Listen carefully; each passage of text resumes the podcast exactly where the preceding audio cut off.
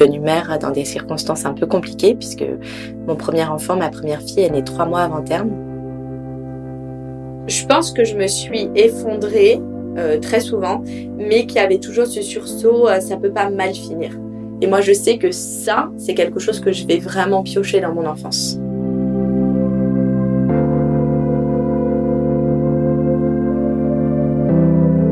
Je m'appelle Héloïse Desmontiers. Je suis euh, auteur d'un livre qui vient de sortir qui s'appelle Peau à peau aux éditions Bûcher-Chastel. Et parallèlement à ça, j'ai une carrière dans le digital et je travaille chez Mythique. Alors, ma famille, elle est composée d'un mari, déjà, qui s'appelle euh, Maxime, de trois enfants, deux filles et un garçon qui est pris en sandwich euh, avec ses deux filles. Donc, elles ont 10 ans et 4 ans et le petit garçon a 7 ans et un chien, puisque dans notre famille, il y a aussi un animal qui prend beaucoup de place. Donc voilà, notre famille.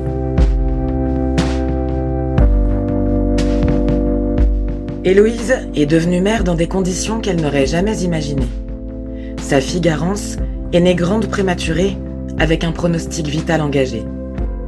Bouleversée par cette naissance hors du commun, Héloïse n'a eu d'autre choix que celui de faire face, aidée par les armes que sa propre mère lui avait transmises depuis l'enfance. Dans son livre Peau à peau paru récemment, elle décrit son parcours de combattante et comment cette maternité a transformé sa vie.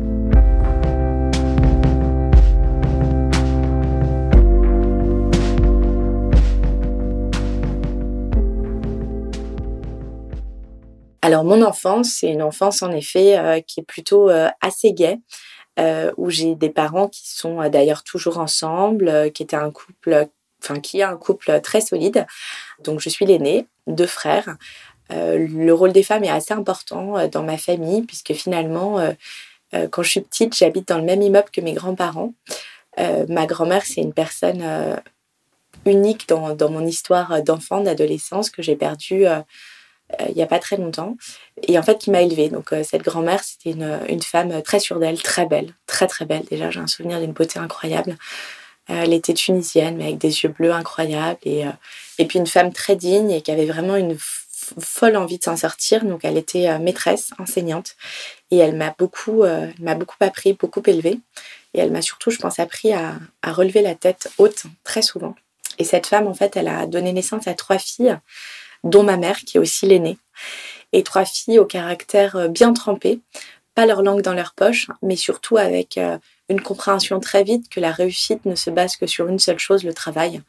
Et donc, euh, bercées au travail, forgées au travail. Elles ont toutes fait des, jolies carrières assez classiques pour ces milieux-là où il fallait s'en sortir. Donc, on s'en sortait en étant soit prof, soit médecin, soit avocate. Et globalement, c'est ce qu'elles ont fait. Et, voilà, donc des femmes assez grande gueule, qui n'ont jamais eu peur de s'affirmer, de l'ouvrir, qui n'ont jamais, jamais dépendu d'un homme. C'est-à-dire qu'en fait, euh, moi, j'ai grandi euh, avec une éducation finalement féministe, alors que le mot n'existait pas, ou très peu. Euh, je suis née dans les années 80, et donc c'était pas forcément la valeur la plus clé à ce moment-là. Mais j'ai toujours vu ma mère, en tout cas, se battre, mes tantes aussi, pour conserver une forme d'indépendance et assumer leurs choix. Donc des caractères de femmes assez, assez intenses. Ma mère, elle, est, elle était avocate. Elle a arrêté de travailler il n'y a pas très longtemps. Et euh, c'était clairement ce qu'on appelle une, une working girl. Euh, il n'y avait pas grand-chose qui l'arrêtait. Elle avait besoin en fait de cette vie euh, professionnelle qui était extrêmement épanouie. Elle avait besoin de prouver, je pense, beaucoup de choses. Et elle le prouvait assez bien.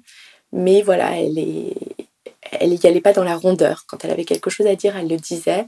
Elle m'a eu, je crois, elle avait 24 euh, ans ou 25 ans. Donc euh, pour elle, en fait, la maternité n'était en rien limitante. Et elle avait une très envie folle de prouver que oui, on pouvait être euh, au barreau de Paris, avoir un enfant. Moi, j'ai des souvenirs de petite fille où le mercredi, bah, quand la nounou plante, bah, moi, le, le, palais de justice de Paris, donc l'ancien, hein, celui qui est à l'île de la Cité, là, sur les quais de Seine, est vraiment mon centre aéré où je suis là, elle plaide, je suis au fin fond d'une salle d'audience, je la regarde plaider, je suis assez impressionnée. Mais c'était ça notre quotidien où en fait, en tant que mère, elle renonçait à rien, ni à sa maternité, ni à sa carrière.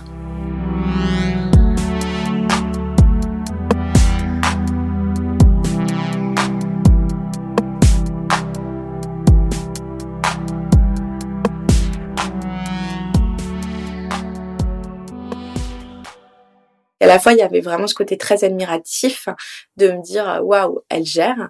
Et puis de l'autre, forcément, en attente d'avoir une maman poule qu'elle ne pouvait pas être, parce qu'à un moment, maintenant que je suis devenue maman, j'ai aussi un regard beaucoup plus serein sur ce que sont nos journées, ce que peut être l'épuisement mental et qu'on ne peut pas tout faire, on ne peut pas être parfaite tout le temps. Donc c'est vrai que j'avais un, j'ai un papa qui euh, bossait beaucoup, mais qui avait plus endossé ce rôle de papa poule, euh, qui lui euh, euh, en tout cas dans mes souvenirs d'enfant, était euh, plus présent, faisait plus les devoirs, passait plus de temps avec nous. Enfin voilà, donc il y avait un peu une inversion euh, des choses où finalement la, la stature patriarcale était plutôt tenue par chez moi la mère et la stature matriarcale plus tenue par le père, avec un père qui est extrêmement, en tout cas aimant, protecteur. Et donc c'est vrai que moi j'ai j'ai un modèle en fait d'homme qui est beaucoup plus sur de la douceur, de la gentillesse et de la protection et un modèle de femme qui est beaucoup plus euh, bulldozer. Ma mère, c'est une bulldozer, ça l'est encore aujourd'hui, et je pense que, je pense que jusqu'au bout de sa vie, elle ne tiendra jamais sa langue, en fait. Moi, j'ai eu la chance de grandir dans, dans un, une enfance, une adolescence où rien n'est impossible, où rien n'est limité, où euh, si tu veux, tu peux, et donc juste donne donne-en toi les moyens. Donc ça peut mettre beaucoup de pression parfois parce que finalement, bah, t'es pas dans une démarche euh, onirique, t'es pas en train de rêver à peut-être quelque chose, tu es tout de suite dans comment tu vas le réaliser. Mais ça donne aussi une confiance folle où en effet, euh, la première fois que je suis rentrée au Figaro, moi j'avais 16 ans et c'était au culot. Et c'était au culot parce qu'en fait, elle m'avait appris cette valeur du culot et à me dire, et quelque chose que j'essaye aujourd'hui de reproduire avec mes enfants, de leur dire, bah, au pire, on te dit non. Mais au mieux, on dit oui. Mais si tu n'essayes pas, tu sauras jamais si tu auras un oui ou un non. Et ça, c'est vraiment quelque chose que je dois au côté complètement sans filtre de, de ma mère. Est-ce que tu avais des, des, moments privilégiés avec elle quand même quand tu étais enfant et ado? Ouais, j'ai des souvenirs assez euh, fugaces, mais je me rappelle que le mercredi, c'est le jour des crêpes. Donc évidemment, elle ne fait pas les crêpes, hein, c'est pas à la maison. Mais en tout cas, on va dans une crêperie où euh, on a ce moment toutes les deux où c'est le jour des crêpes. Et parce que cette crêperie était assez proche du palais de justice. Mais en tout cas, on est vraiment dans ce temps d'échange euh, toutes les deux où on mange des crêpes. Et, et, ensuite, on passe l'après-midi au palais de justice, qui a quand même les affaires courantes qui reprennent. Donc ça, je m'en rappelle. Et je me rappelle aussi qu'elle mettait un point d'honneur à passer les deux mois, juillet et août, avec nous. Ça ne veut pas dire qu'elle ne bossait pas, elle bossait, donc c'était assez cocasse parce qu'à l'époque, il n'y avait pas la même mobilité, mais j'ai toujours vu un fax. Donc euh, voilà, pour les plus jeunes, euh, vous regardez sur Internet. Mais elle a emporté dans la voiture un fax et elle avait besoin de son fax. Donc si elle n'avait pas son fax, elle ne pouvait pas bosser. Mais donc elle s'arrangeait quand même pour ces deux mois d'été être avec nous, même si elle n'était pas 100% avec nous, puisqu'elle continuait évidemment à travailler. Est-ce qu'il y a des choses qui te manquaient dans ta relation avec ta mère? Oui, je pense qu'avec le recul, euh, enfin pas avec le recul, mais avec mes yeux de petite fille ou ado, ce qui me manquait, c'était euh, un cadre, c'était d'avoir plus de règles, c'était de. Elle dit souvent aujourd'hui, c'est drôle, elle dit. Euh, c'est peut-être parce que j'ai été aussi cool que tu es aussi chiante et casse-pied avec tes propres enfants. Donc il y a peut-être ce côté-là. Mais c'est vrai que moi, mes copines adoraient venir chez moi. C'était génial. En fait, les placards étaient remplis de bonbons, gâteaux Nutella. Tu pouvais te servir à pas d'heure. la première clope que j'ai fumée, c'est avec elle. J'avais 13 ans, je me rappelle très bien. Elle était assez maligne, elle a réussi. Elle m'a dit Bon, bah, de toute façon, tu es à un âge où tu vas vouloir fumer en cachette pour te donner une contenance. Donc, cette cigarette, on va la fumer ensemble. Puis, alors, évidemment, comme c'était plus du tout interdit, bah, j'ai pas eu envie de fumer pendant très longtemps. Donc, voilà. Donc, je pense que ce qui m'a manqué, c'était un cadre, c'était euh, euh, bah là, il est l'heure d'aller au lit, on mange des légumes, euh, on fait les devoirs en temps et en heure et pas euh, quand on peut le dimanche soir parce que tout d'un coup. Et moi, j'étais une très bonne élève, donc j'étais vraiment une élève formatée pour réussir. J'avais besoin d'avoir des bonnes notes et en fait, mon comportement l'inquiétait plus qu'autre chose. Quand elle me voyait à 5 heures du matin que je mettais un réveil et que je lisais les bouquins que j'avais pas finis pour être la meilleure à l'école, elle me disait mais arrête, c'est bon, allez viens, on va aller acheter des robes, on va. Donc voilà, donc je pense qu'elle avait, elle a un côté extrêmement insouciant, joyeux. On fait la fête. Et je pense qu'elle mettait la légèreté qu'elle n'avait pas connue enfant. C'est-à-dire que finalement, je pense aussi que ma grand-mère leur a fait porter euh, beaucoup de choses de, de volonté de réussir, d'être dans les meilleurs lycées, d'être la meilleure. Donc je pense qu'en fait, elle, à l'inverse, elle a essayé de, de nous inculquer, consciemment ou pas d'ailleurs, une légèreté qui a dû lui manquer. Et moi, finalement, je reproduis extrêmement l'inverse, où euh, bah, je, voilà, je, je, pense que je suis une mère assez, euh, assez stricte, en fait. Est-ce qu'il y avait de la tendresse avec ta mère? Oui, oui, il y, avait, il y avait beaucoup de tendresse, et je suis sa seule fille aussi il y a une relation qui est très particulière parce qu'il y a à la fois de la fierté, à la fois de l'envie, à la fois de se dire euh, euh, ma fille, euh, ma fille lâche rien, ma fille va réussir, ma fille gère sa vie et en même temps ma fille m'échappe parce que moi je suis la seule aujourd'hui de ces trois enfants à avoir mes propres enfants, à être allée aussi loin dans, la réalisation de ce que je voulais être. Moi j'ai complètement coupé le cordon. Je n'ai pas du tout coupé les relations, hein. je lui parle très souvent, mais en tout cas j'ai coupé le cordon et je n'ai pas besoin du regard maternel pour aujourd'hui grandir. J'ai, je suis passée à autre chose, je suis devenue une mère comme elle. Donc je me sens beaucoup plus proche aujourd'hui d'elle parce que je comprends aussi à quel point euh, bah, c'est difficile d'avoir trois enfants, ce qu'elle a eu, c'est difficile de mener une carrière, c'est difficile d'avoir du temps pour tout le monde et du temps pour soi. Donc je suis beaucoup plus aujourd'hui euh, souple sur euh, ce qu'elle est ou ce qu'elle a été que je ne pouvais l'être enfant, je pense, où je comprenais pas pourquoi j'avais pas le droit à mon histoire du soir. Bon bah du coup j'ai appris à lire très très vite, par exemple, forcément.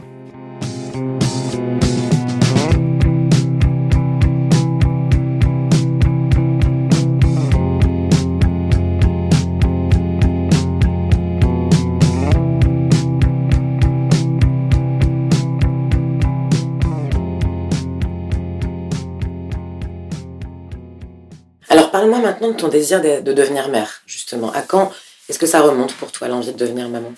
Donc j'ai deux frères avec un le, petit dernier avec un écart qui est, qui est quand même euh, très important puisqu'on a 12 ans d'écart avec euh, une mère euh, qui veut un troisième enfant mais qui ne va pas changer sa vie de de carriériste, de tout ça quand cet enfant arrive. Et donc très vite, finalement, je passe beaucoup de temps avec ce petit bébé, parce que moi j'ai 12 ans quand il est, donc voilà, je suis je pense, un peu plus mature. Je suis une fille déjà. Désolée les garçons. Euh, non, mais voilà, donc je passe beaucoup de temps avec lui et j'ai vraiment un rôle déjà qui est très maternant, où euh, je vais m'occuper de lui. Euh, c'est mon petit poupon, quoi. Donc j'ai déjà, en fait, avec ce petit frère, une expérience très proche de ce que pourrait être une maternité. Et très vite, je sais, mais je savais déjà que j'avais envie d'être mère et dans mon tableau idéal, j'ai trois ou quatre enfants je sais déjà que je rêve d'avoir une fille, que je rêve qu'elle s'appelle Garance. Enfin, j'ai déjà quand même pas mal d'idées arrêtées. Et en fait, euh, je vais rencontrer euh, mon mari. Euh, et bon, finalement, finalement je, tombe enceinte. très vite, on fait le choix de ne pas vouloir demander le sexe de l'enfant. Parce que finalement, on s'en fiche. Et on est toujours ramené à cette notion un peu d'essentiel. On s'aime, on va avoir un bébé. Donc, peu importe, en fait. Et donc, c'est une grossesse hyper chouette. C'est une grossesse à l'époque où euh, je suis dans ma 30e année, en tout cas. J'ai ma boîte, je suis entrepreneur, euh, j'ai épousé le mec que j'aime, je suis enceinte. Euh, j'ai coché toutes mes cases. Quoi. Là, c'est vraiment. Le plan est parfait pour l'instant. Ah, mais c'est c'est vraiment le happy end de film, tu vois. J'ai tout ce que je veux, c'est extraordinaire. Ah non, mais je pense que je me sentais plus, quoi. Je pense que, je pense que je passais plus les portes, quoi. C'était vraiment, euh, c'était waouh, euh, franchement. Euh, tout roule, quoi. Tout roule et tu déchires tout, ma, ma, grosse, quoi. donc voilà, donc j'ai vraiment ce côté, genre, tellement crétin, mais bon. de Wonder Woman avec en plus le gros ventre qui est le symbolique ultime de tu gères tout, t'es trop forte. Et euh, je vais à l'hôpital parce que j'ai très envie de passer Noël avec mes parents euh, à Avoria. Donc Avoria, pour moi, c'est c'est mon, mon paradis, en fait. Voilà, c'est mon paradis sur Terre. C'est une station qui a 2000 mètres d'altitude, où il n'y a pas de voiture. C'est là où j'ai passé toutes mes vacances depuis que je suis petite. Donc je rêve vraiment, malgré ma grossesse, d'aller euh, fêter Noël là-bas. Je suis quand même prudente, donc je, je, je me fais rassurer par une sage-femme à l'époque qui me dit aucun problème, euh, tout va bien, allez-y. Et je fête Noël avec mes parents. Et c'est super, je, suis tellement heureuse quand je suis là-bas. Donc vraiment, euh, c'est tellement un endroit pour moi qui est un endroit paradisiaque que ça ne pouvait pas devenir un endroit de cauchemar absolu.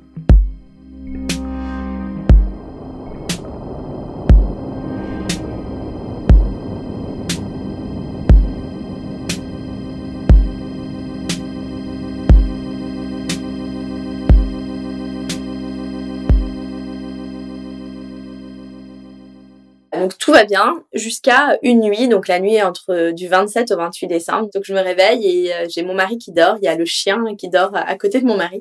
J'ai hyper mal au ventre, mais hyper hyper mal au ventre. Je comprends pas, mais en fait mon premier réflexe, c'est un réflexe, c'est quand même euh, lunaire, c'est que je ne vais pas réveiller mon mari qui est dans le même studio.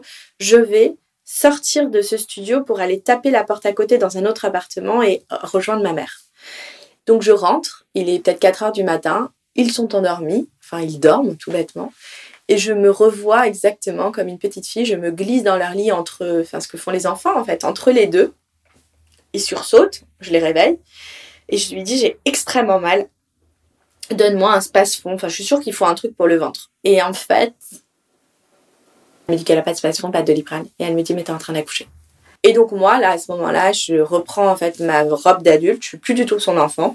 Et donc presque d'adolescente, je lui dis, écoute, tu veux pas arrêter de raconter n'importe quoi en fait. Euh, je suis à six mois de grossesse. Je vais accoucher dans trois mois.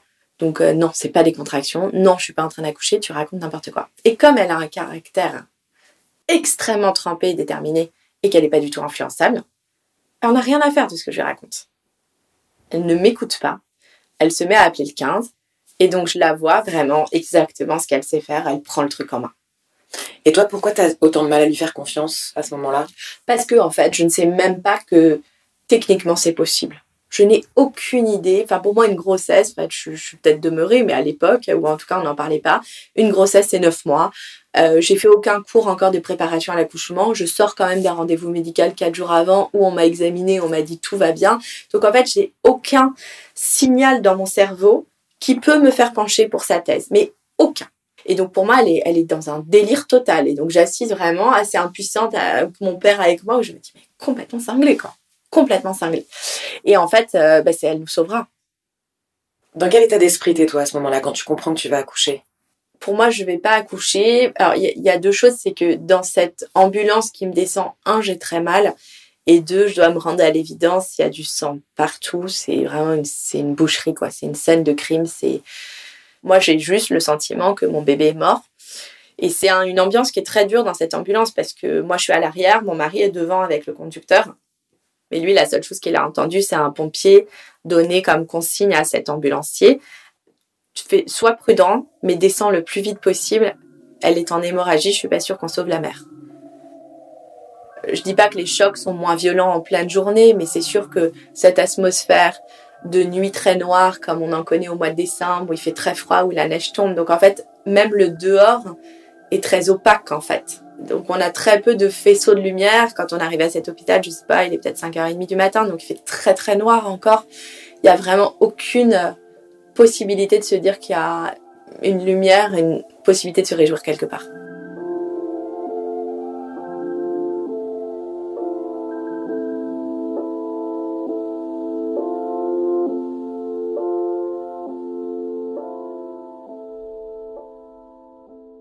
Donc on a un médecin qui nous accueille évidemment, qui va poser un monitoring sur mon ventre. Moi je m'attends au pire et en fait il nous dit le bébé est vivant.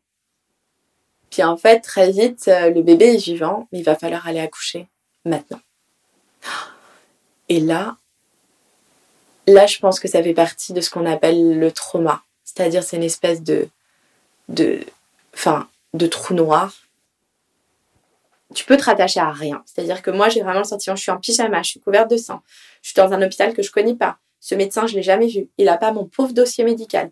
Euh, je devais rentrer après les vacances faire un premier cours de préparation à l'accouchement que j'avais pas fait. Oui, est-ce que tu es prête à être mère à ce moment-là Mais je suis prête de rien en fait et je comprends même pas ce qui m'arrive et je me dis mais accoucher? Et à un moment, bah, la seule consigne que j'entends, ce qui est une consigne un peu violente, mais je pense que je n'étais pas réceptive, c'était non mais en fait vous n'avez pas compris là. Il va falloir vraiment que vous écoutiez ce qu'on vous dit parce que votre bébé ne va pas tenir. Tu sais pas comment, mais tu reprends sur toi parce que tout d'un coup, tu as ce truc de mort très fort qui arrive, genre alerte rouge, alerte rouge, et tu accouches. Donc ce bébé est vivant, mais ce bébé, je le vois pas. Je l'entends pas d'ailleurs. Il est évacué, je dis il parce qu'à ce moment-là, je ne sais pas que c'est une fille. Sur le moment, c'est très violent quand on le vit, mais quand on parle au médecin, il y a urgence absolue. En fait, il faut évacuer ce bébé. Ce bébé, il a six mois. Elle pèse un tout petit peu plus d'un kilo. Elle n'est pas autonome sur le plan respiratoire. Il va falloir l'intuber. Cet hôpital, il n'y a ni le matériel, ni les médecins compétents pour le faire.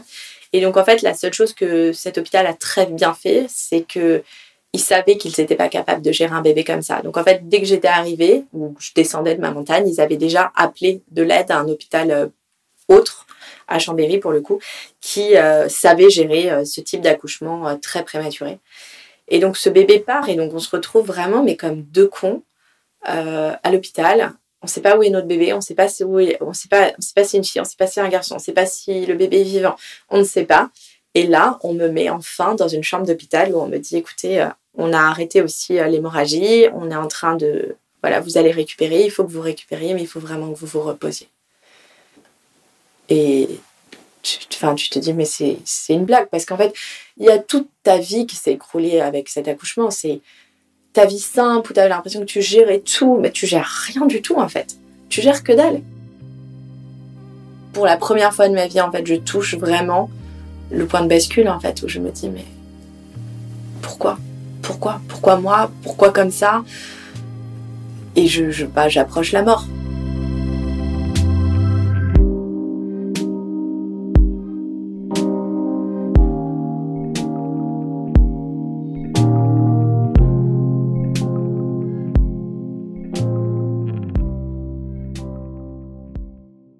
Une infirmière qui rentre dans notre chambre et qui dit, euh, bon, qui, et qui me dit, oh, vous avez de la chance, les filles s'en sortent mieux avec la prématurité. Et c'est comme ça que je comprends qu'en fait j'ai donné naissance à une fille.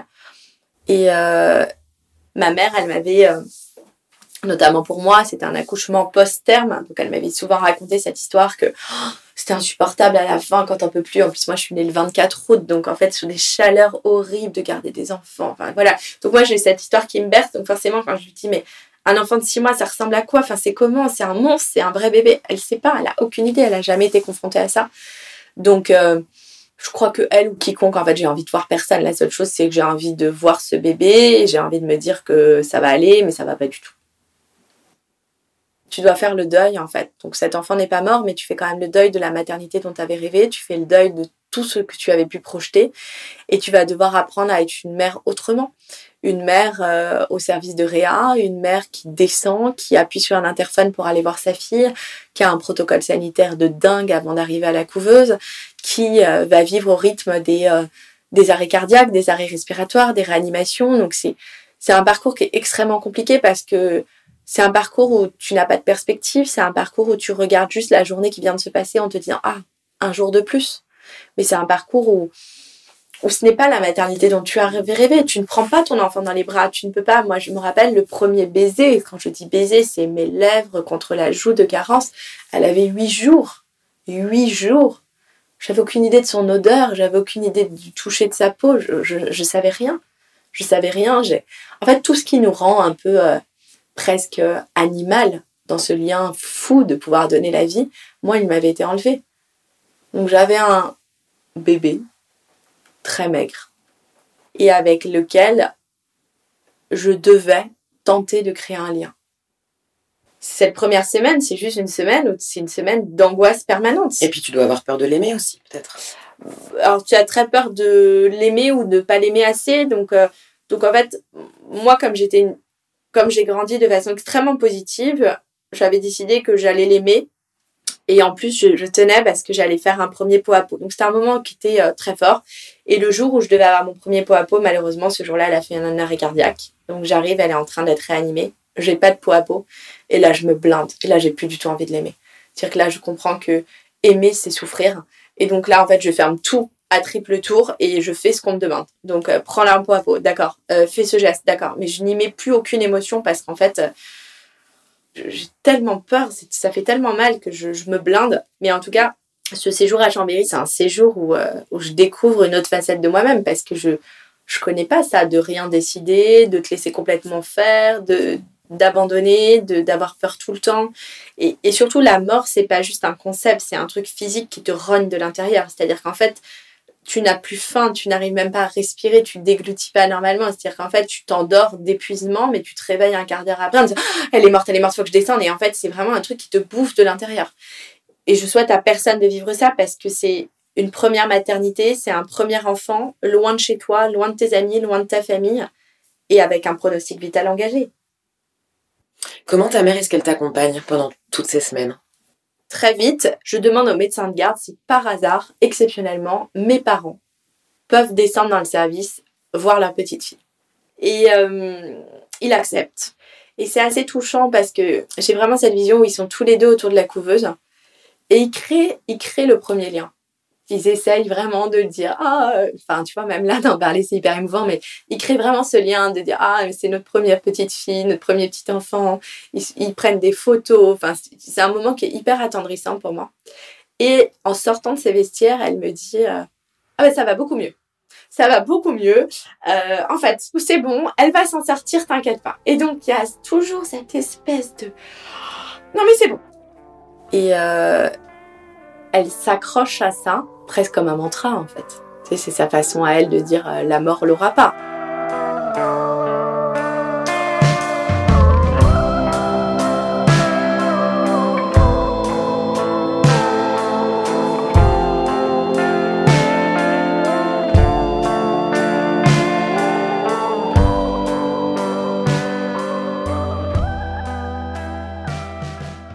Alors Garance s'en est sortie, pour le coup. Raconte-moi justement votre retour à Paris. Donc euh, retour à la maison. Mais moi, je suis pas du tout dans la joie parce que, euh, en fait, ce qui est très dur, c'est que quand tu récupères enfin ce bébé, il y a deux choses. Il y a, est-ce que je sais faire? Ça fait quasiment euh, deux mois que j'ai délégué mon rôle de mère à des gens qui savent vraiment faire et qui sont des médecins. Donc en fait, moi, je suis engluée dans mes angoisses en disant, mais si jamais elle fait un arrêt respiratoire, un arrêt cardiaque et je le vois pas, alors qu'en fait, non, si on me la rend, c'est qu'elle va bien. Mais psychologiquement, je suis tellement dépendante et droguée aux machines que je suis vraiment extrêmement angoissée de me dire euh, il va se passer quelque chose. Donc c'est un retour à la maison qui est très long, qui est très dur. Comment ça se passe, la poursuite du lien avec Garance, entre toi et Garance? Bah, Du coup, je pense que je reproduis beaucoup ce que j'ai fait à l'hôpital, donc je continue à faire énormément de peau à peau. Donc elle, elle, est, elle c'est vraiment une petite crevette. Hein. Je crois que quand je la récupère, elle doit faire 2 kg, 2 kg 100, donc elle est toute petite, donc elle passe sa vie en effet en peau à peau. Euh, il y a un lien très fort. Et en fait, Garance, ça devient un peu euh, ma fille, ma bataille. C'est-à-dire qu'elle est tout le temps et partout avec moi. Donc, je peux aller pitcher des investisseurs. J'ai un souvenir où j'arrive à pitcher des investisseurs avec ma poussette. Je, recrée la mécanique. Sauf qu'en fait, je la recrée avec une différence folle. C'est qu'il n'y a plus grand chose qui m'atteint. Vraiment, je crois que le fait d'avoir côtoyé d'aussi proche la mort te donne une sorte de, euh, de, de, de, carapace incroyable sur tout glisse après. Mais j'ai travaillé beaucoup, et ça c'est vraiment quelque chose aussi, j'encourage tout le monde à le faire, c'est euh, ne pas laisser les traumatismes latents, parce que moi j'avais quand même ce rêve petite d'une famille nombreuse. Et après une expérience comme ça, il faut vraiment que ton rêve soit très très solide pour y retourner. Très très solide. Et en fait, le rêve ne suffit pas il faut se faire aider. Et euh, c'est vrai que je suis tombée sur une psy extraordinaire euh, qui était spécialiste en prématurité, donc qui a permis de lever le truc qui peut tuer les femmes, qui est la culpabilité. Tu l'as ressenti, toi?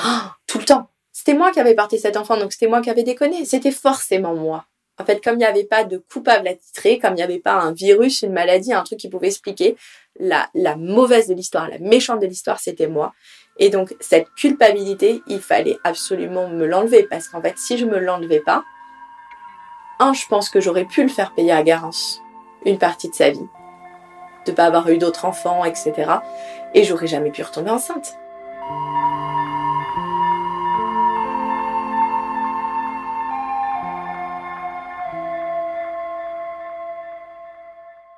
Ta mère, qu'est-ce qu'elle t'a transmis de plus fort finalement? L'héritage le plus important qu'elle t'a laissé Tu dirais que c'est quoi? Euh, Je pense que c'est la persévérance.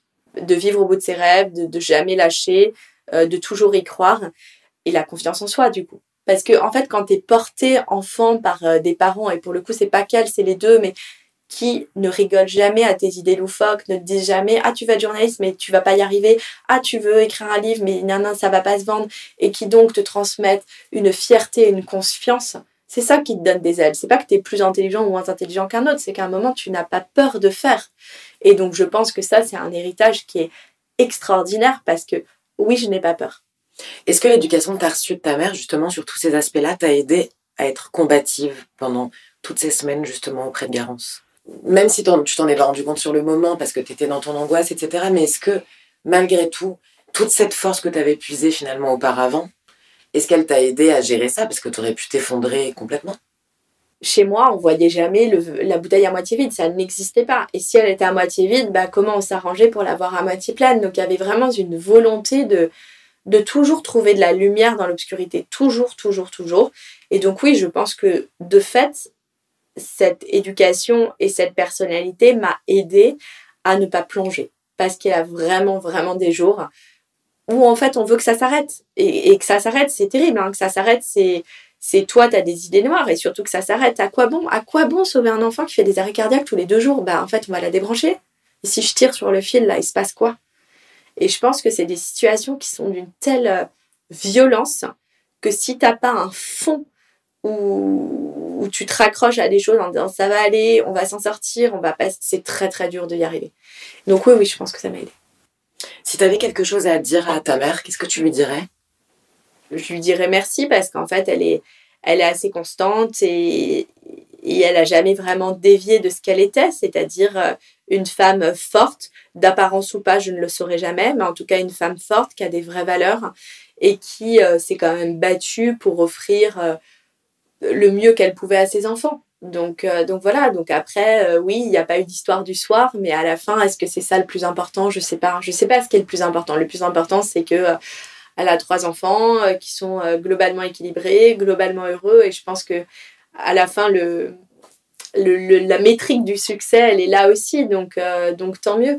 Et c'est sûr qu'aujourd'hui, quand je la vois faire avec mes propres enfants, bah, c'est un choc, ça me rend dingue. Ça me rend dingue qu'on puisse manger des frites, goûter à 19h, alors que non, bah, on goûte à 16h30.